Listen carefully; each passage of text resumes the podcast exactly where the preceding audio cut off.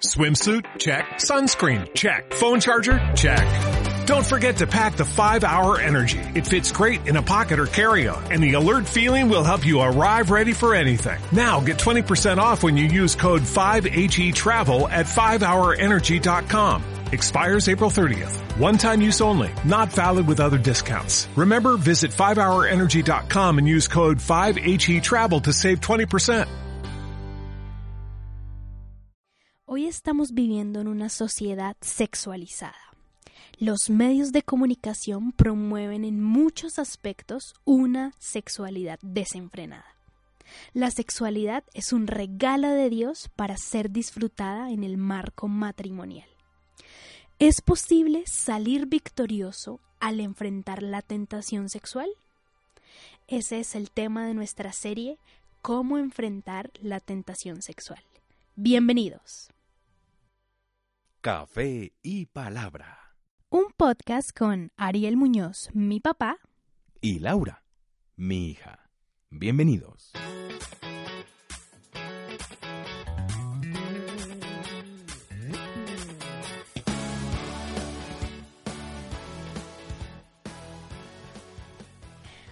Hola, hola, buenas noches, buenos días o buenas tardes a la hora que ustedes estén escuchando este podcast. ¿Cómo estás, papi? Muy bien, Laura. Es un gusto nuevamente estar contigo en este podcast, nuestro episodio de hoy, y poder compartir contigo y también con muchos oyentes que sé que nos escuchan. Así es, siguiendo el tema sobre el noviazgo y queremos hablar de un tema también muy chévere y es sobre la sexualidad, la tentación sexual. Yo tengo una pregunta e interesante que es, ¿es posible salir victorioso al enfrentar la tentación sexual? Ese es el tema de nuestra serie, cómo enfrentar la tentación sexual. Papi, ¿por qué la vida sexual es un área tan difícil en el ser humano? Es una muy bonita pregunta, pero es una pregunta paradójica. Y es una pregunta paradójica porque la sexualidad es algo muy bonito. La sexualidad es un regalo de Dios, la sexualidad es creación de Dios, pero cuando uno mira la historia del ser humano, la sexualidad se ha vuelto un problema, se ha vuelto un conflicto. Y en esto, porque hay unas profundas pasiones en el corazón del ser humano, pero también cuando se pierden los límites de lo que es correcto para tener una sexualidad saludable, el hombre, el ser humano comienza a meterse en problemas serios, produciendo profundas heridas que muchas veces no son tan fáciles de sanar. Y esto es lo que vamos a estar desarrollando en este episodio y en esta serie de cómo enfrentar la sexualidad, cómo enfrentar la, la tentación sexual mejor. Entonces, eh, la sexualidad es un área muy bonita, pero es verdad que es un área bien compleja si no se sabe manejar bien.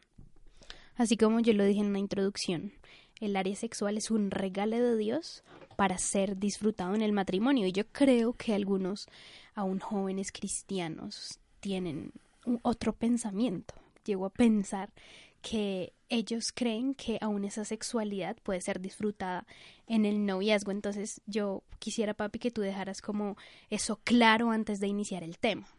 Nosotros tenemos que partir de algo, Lau, y es que uno hace con su vida lo que quiera. Uno hace con su cuerpo lo que quiera.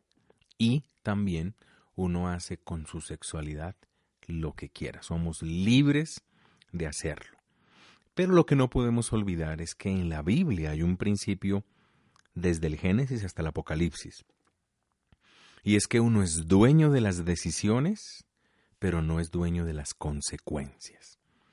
Y en la vida pastoral yo he tenido que escuchar tantos casos dolorosísimos de personas que no han tenido esto en cuenta y han tenido pues obviamente unas serias consecuencias, unos dolores muy profundos, unos y, do, y dolores innecesarios. Entonces, eh, para los novios, en la pregunta que tú haces, claro, un novio, si un novio quiere puede desarrollar su vida sexual, pero cuando una persona ama a Dios, cuando una persona teme a Dios, pues obviamente va a querer hacerlo desde el marco de lo que Dios ha establecido. Y también, si una persona no ama a Dios o no teme a Dios, también necesita entender que, eh, como yo lo decía ahora, pues uno es dueño de sus decisiones, pero no es dueño de las consecuencias. Creo que esos son parámetros sobre los cuales uno puede y debe desarrollar la vida en sus diferentes áreas.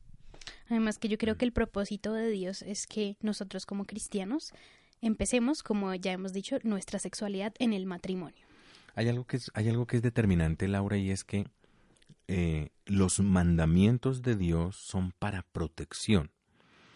Muchas personas les cuesta o no les es fácil caminar en los mandamientos de Dios porque ven los mandamientos de Dios como enemigos. Ven a los mandamientos de Dios como que Dios nos quiere robar o quitar algo de lo que nos estamos perdiendo, algo agradable que, que no quiere Dios que lo vivamos. Pero resulta que los mandamientos son como las normas de tránsito, están puestas allí para protección. Por ejemplo, si uno va en una carretera y dice bájele a la velocidad, cuidado, revise frenos, velocidad máxima, tanta velocidad, lo que esa norma nos está diciendo es queremos protegerle, queremos protegerle a usted y queremos protegerle a las demás personas. Pero nosotros, si no tenemos eso claro, por eso no vamos a ser protectores y cuidadosos del, de la obediencia y de la práctica de las normas de tránsito. Eso en la misma relación sucede con los mandamientos de Dios. Así es. Y ya teniendo eso claro, me gustaría preguntarte ahora sí, entrando en el tema, ¿cómo enfrentar la tentación sexual? Vamos a mirar un pasaje en la Biblia que creo que nos va a servir muchísimo para sacar de allí algunos elementos de cómo enfrentar la tentación sexual. Y algo que necesitamos entender en esta hora es que una persona consagrada a Dios no está exenta de ser tentada. O se lo propongo de otra manera. Una persona consagrada no está exenta de ser tentada. Y un muy buen ejemplo de esto está en el capítulo 39 del libro de Génesis, con un hombre muy conocido en la Biblia y en el ámbito cristiano, y es la vida de José. Nosotros pues sabemos un poco sobre la historia de la vida de José, cómo José es vendido por sus hermanos, por envidia y demás. Y José, para no alargar la historia, termina siendo vendido a unos ismaelitas que lo llevan a Egipto y allí un egipcio que se llamaba Potifar, que era capitán de la guardia del faraón, lo compró. Y algo que nos dice la Biblia allí en el capítulo 39 es que el Señor estaba con José y que lo convirtió en un hombre muy exitoso. Y José vivía en la casa de su amo el egipcio, quien se dio cuenta que el Señor estaba con José y algo que es bonito que la Biblia nos dice es que el Señor hacía que a José le fuera muy bien en todo, es decir, que todo lo que José hacía era prosperado. José dice la Biblia que complacía a su amo y que este amo le permitió que se convirtiera en su asistente personal. Lo puso a cargo de toda la casa y de todas sus posesiones. Y algo que es bonito allí en el capítulo 39, en el versículo 5, dice que el Señor bendijo la casa de ese egipcio desde el momento en el que puso a cargo de José todas sus posesiones. El Señor bendijo a Potifar en todo lo que tenía, tanto en la casa como en el campo. Qué interesante porque dice que entonces entregó todo a cargo de José y no prestaba atención a nada que no fuera la comida que él mismo consumía. José era un hombre muy apuesto. Este es un dato muy importante que no podemos desconocer que nos da la Biblia. Dice que José era un hombre muy apuesto y de buena figura. Oiga, qué interesante. Era guapo. Era un hombre guapo. ¿Cómo más se le dice a los hombres que son así como yo? perdón, como José. Guapísimo. Guapísimo. En, en eh. Colombia se le dice también churro, ¿no? Sí. Eh, galán. galán también se le dice a los hombres que son así. Entonces, mire que es interesante, esa palabra no podemos pasarla desapercibida. José era un hombre muy apuesto y de buena figura. Pero en el versículo 13 hay una transición. Dice, un tiempo después, la esposa de su amo comenzó a fijarse en José. O sea que como decimos coloquialmente, le echó el, ojo. le echó el ojo. Yo me imagino que con ese dato que nos da la Biblia de José, que era un hombre pues muy apuesto y de buena figura, esta mujer dijo, este hombre está como chusco, se dice en Bogotá, chusco, ¿no? Ese es un hombre atractivo, un hombre bonito. Pero no solo eso, sino que la Biblia da un detalle aún más fuerte. Dice que comenzó a fijarse en José y le dijo, acuéstate conmigo. De frente. O sea que, sí, o de frente o de lado, no sé, pero, pero lo que le dijo fue, acuéstate, le dijo, acuéstate conmigo. O sea, que no tuvo reparos en asediarlo, no tuvo reparos en eh, hacerle una propuesta tan, tan directa. Pues ella era una mujer que tenía todo. Así es. Y que, aunque la Biblia no nos diga detalles de la esposa de Potifar, lo que sí uno pudiera mirar es que este hombre, que era un hombre principal de la guardia del faraón y demás, eh, uno pudiera concluir que esta mujer era una mujer bonita, Claro. era una mujer atractiva. Además, nosotros reco- necesitamos recordar que en la época egipcia, y desde allí viene algo que las mujeres utilizan muchísimo hoy, el maquillaje Mm, las mujeres, a- nosotros sabemos que por la historia, aún los mismos faraones Se maquillaban. maquillaban y eran Y harto, ¿no? y bastantísimo, sí, eran Sí. unas caras muy atractivas, muy bonitas. Y algo que es interesante, Laura, del maquillaje, ¿tú sabes por qué las mujeres se maquillan? ¿Cuál es la connotación que tiene el maquillaje No, en, en las mujeres? no, cuéntame. La competencia con otras mujeres.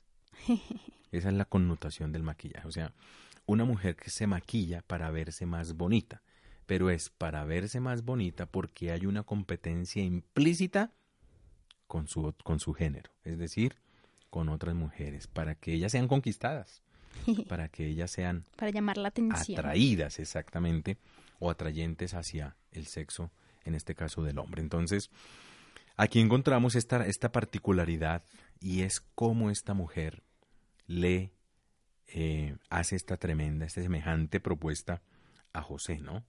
Diciéndole, pues que, que se acostara con ella y es explícita. Entonces, aquí encontramos una primera característica, Laura, de cómo enfrentar la tentación sexual y lo vemos en la vida de José, y es con temor de Dios, con temor de Dios. Algunas características de este encuentro de José con esta mujer. Ellos estaban solos. ¿cierto? José sabía, y la Biblia nos lo demuestra así, que ceder sería una maldad grande y un gran pecado. Alguien decía de manera sabia que es en la soledad que conocemos cuánto tememos a Dios. Y un dato que no podemos pasar por alto, porque la Biblia lo menciona, es que Potifar confiaba mucho en José. Sí, así es. Dice que confiaba totalmente en él. Increíble, o sea, era un, un dato eh, importantísimo. En el versículo número 8 dice, pero José se rehusó y le dijo a la esposa de su amo, mire, conmigo mi señor no tiene nada de qué preocuparse en la casa. Me dio todas sus posesiones para que yo las cuidara. Por eso el temor a Dios se evidencia en cómo respondemos a la confianza dada por otros. Así es. Eso es un aspecto muy importante. Y nosotros estamos siempre eh, recibiendo la confianza de otras personas o de muchas personas. Sí. Los padres le dan confianza a sus hijos. Los jefes le dan confianza a sus empleados. Y viceversa también. Los, los empleados le dan confianza a sus jefes. Los hijos le dan confianza a sus padres. ¿Qué más hablar en cuanto a la relación de los cónyuges? El cónyuge le está dando confianza a su pareja y espera que esa confianza pues sea bien correspondida. Además que yo creo que también José pensó eh, como una consecuencia si él llegara a caer con ella. Eh, y yo pienso que una de esas consecuencias, por supuesto, sabe- sabemos que es un pecado y bueno, en, ese aspecto es, algo tenaz, pero también para Potifar, si él hubiera caído con su esposa, si José hubi- hubiera caído con su esposa, habría sido algo demasiado duro para él. O sea, porque era una persona en quien él confiaba completamente. Entonces es de, la, de parte y parte como algo tenaz también para él. Sí, así es. En el versículo 9 dice, no hay nadie en esta casa que se iguale a mí. Lo único que él me ha negado es a usted, porque es su esposa. ¿Cómo puedo yo hacerle a él algo tan malo Exacto. y cometer un pecado ante Dios. Lo que dije. sí. Wow, qué tremendo, ¿no? Sí. Y me gusta mucho, estoy leyendo la Biblia Palabra de Dios para Todos, la PDT, que es una versión muy bonita. Me gusta muchísimo ese lenguaje, como lo usa en esta versión. ¿Cómo puedo Ujú. yo hacerle a él algo tan malo y cometer un pecado ante Dios? Entonces, Claro. eh, José mostró el temor a Dios en la forma como, está respondiendo, no solo a la confianza que le ha dado su amo, sino también a la confianza que él sabe que Dios le ha dado. El temor a Dios es fundamental para poder enfrentar la tentación sexual. Temer a Dios es tener miedo de desobedecerlo. Es saber que aunque nadie nos ve, Dios nos ve. Todo pecado es falta de amor a Dios, al prójimo o a mí mismo. Mi temor a Dios se evidencia en la soledad, cuando nadie me ve. Así es. Que el Señor nos ayude a que siempre esté ese temor en nuestro corazón frente a las tentaciones sexuales que pues puedan venir también en nuestro futuro porque no sabemos pues qué pueda llegar a pasar. Como tú es. dijiste al principio, nadie está exento. Así es que el Señor nos ayude y que podamos tener siempre el temor a Dios en nuestro corazón frente a la, al diario vivir y de una manera muy puntual ante la tentación sexual. Muchísimas gracias por acompañarnos en este episodio de cómo enfrentar la tentación sexual. Dios los bendiga.